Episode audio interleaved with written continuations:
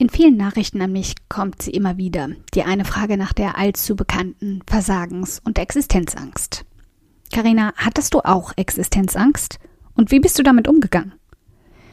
Für alle, die meinen Hintergrund noch nicht kennen, muss ich für diese Antwort um meine ganz persönliche Existenzängste kurz ein wenig ausholen.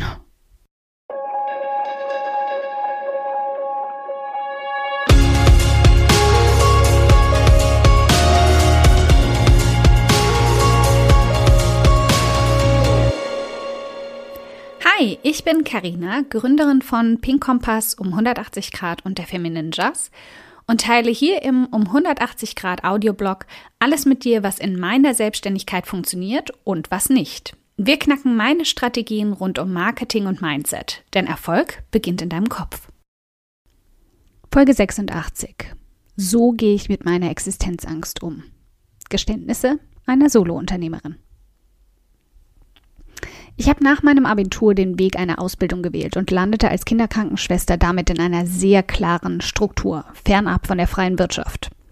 Gewerkschaften machen sich die Arbeit, meine Gehaltsverhandlungen zu übernehmen, und in meinen Bewerbungsgesprächen ging es mehr um meine psychische Belastbarkeit als um Zahlen, die monatlich auf meinem Konto landeten. Zehn Jahre lang musste ich mich also nie mit irgendeiner Form von Existenzangst herumschlagen. Den Preis und den Wert meiner Arbeit definierten vorgeschriebene Tabellen und meine Stunden wurden haargenau aufgeschrieben und abgerechnet. Mein Job war hart. Meine Sorge um ein stetiges Gehalt? Nicht. Existenzangst gab es schlicht nicht für mich. Ich wusste, jeden Monat pünktlich wie ein Uhrwerk würde mein Gehalt eintreffen. Mal etwas mehr, dank der Zuschläge, aber niemals weniger als eine feste Konstante. Ein unbefristeter Arbeitsvertrag ließ mich lange Zeit nachts wunderbar ruhig schlafen, während sich andere um Vertragsverlängerungen und Jobzukunft Sorgen machen mussten. Das ist die gute Seite eines festen und sicheren Arbeitsvertrages. Die fehlende Existenzangst. Was sich ruhiger schlafen lässt, definitiv. Doch mein Job hatte mehr Schattenseiten als Sonnenseiten und so fasste ich vor ein paar Jahren den Entschluss, mich selbstständig zu machen. Mein Verstand wusste, worauf ich mich da einließ mein Bewusstsein, etwas, das du erst dann wirklich wahrnimmst, wenn du mittendrin steckst, leider nicht. Als ich im September 2013 nach sechs Monaten Vorbereitungszeit, also dem vorsichtigen Aufbau meines ersten Blogs, seiner Reichweite und einem finanziellen Puffer meines Kontos aufbrach, um das Leben einer digitalen Nomadin zu leben, war ich relativ blauäugig.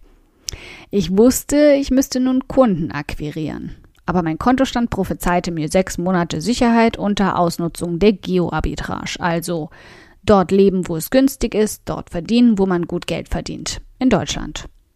Ich wusste, mein Einkommen wäre nun unsicher, aber der Blick auf eine Tabelle mit geplanten Einnahmen, die nie weiter als zwei Monate im Voraus ging, machte mich zunehmend nervöser. Die Existenzangst blubbelte ganz langsam nach oben. Ich wusste, dass meine Selbstständigkeit auch durchaus scheitern könnte. Aber meine Ausbildung und die Nachfrage nach Kinderkrankenschwestern boten mir einen doppelten Boden. Aber ich wusste auch, dass ich dieses Leben um jeden Preis halten wollte, dass ich nicht in meinen alten Job zurückgehen wollte, dass ich nicht scheitern wollte. Ich sage damit nicht, dass es reicht, etwas unbedingt zu wollen, aber es kann dich ein kräftiges Stück weiterbringen. Denn genau dieser Wille, der stärker sein muss als die Existenzangst und der Versagensdruck, die du jeden Tag und viele Nächte fühlen wirst, der wird dich zum Erfolg bringen. Er wird dich jeden Tag striezen, besser zu werden, deine Komfortzone zu verlassen und auch Dinge zu tun, die du vielleicht nicht unbedingt langfristig tun möchtest, um die Anfangszeit zu überbrücken. Meine Antwort also auf die wiederkehrenden Fragen? Ich hatte verdammt viel Existenzangst. Ich habe die ersten sechs bis zwölf Monate viele Nächte mit Versagensängsten und Selbstzweifeln wachgelegen und viele Nächte durchgegrübelt, ob ich wirklich weitermachen soll. Aber was mich immer wieder zum Durchhalten gebracht hat, war die simple Frage, ob ich aufgeben möchte. Will ich meinen Traum aufgeben, um nachts ruhiger schlafen zu können? Will ich meinen Traum aufgeben, um wieder jeden Monat einen verlässlichen Gehaltscheck zu bekommen? Oder ist mir der Preis, den ich für diese Sicherheit zahle, vielleicht zu hoch.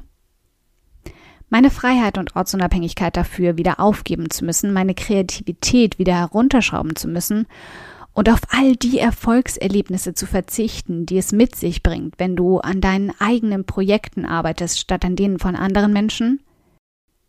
Diese Frage kannst nur du selbst dir beantworten. Und bei jedem einzelnen Menschen ist die Schmerzgrenze unterschiedlich.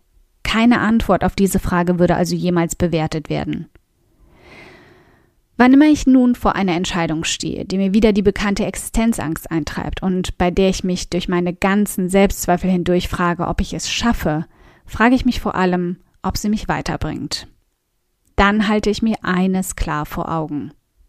Keine meiner Erfolge sind in meiner Komfortzone ohne Ängste und Sorgen entstanden. Sonst hätte ihn nämlich jeder. Die letzte Frage, die du dir also stellen musst, wenn deine Existenzangst, deine Selbstzweifel oder deine Sorgen dich blockieren, ist folgende. Wie sehr möchtest du, dass deine Projekte erfolgreich werden? Ein dickes Dankeschön, dass du heute beim um 180 Grad Audioblog dabei warst. Und falls du noch mehr knackiges Marketingwissen oder Mindset- und Motivationskicks brauchst, schau auf podcast.um180grad.de nach weiteren Episoden oder direkt auf www.um180grad.de in über 100 hilfreiche Artikel rein. Wenn du eine Frage hast, die dir auf der Seele brennt und die du gern für eine Podcast-Folge vorschlagen möchtest, dann schick sie mir jederzeit an podcastwunsch.um180grad.de. Ich freue mich schon darauf.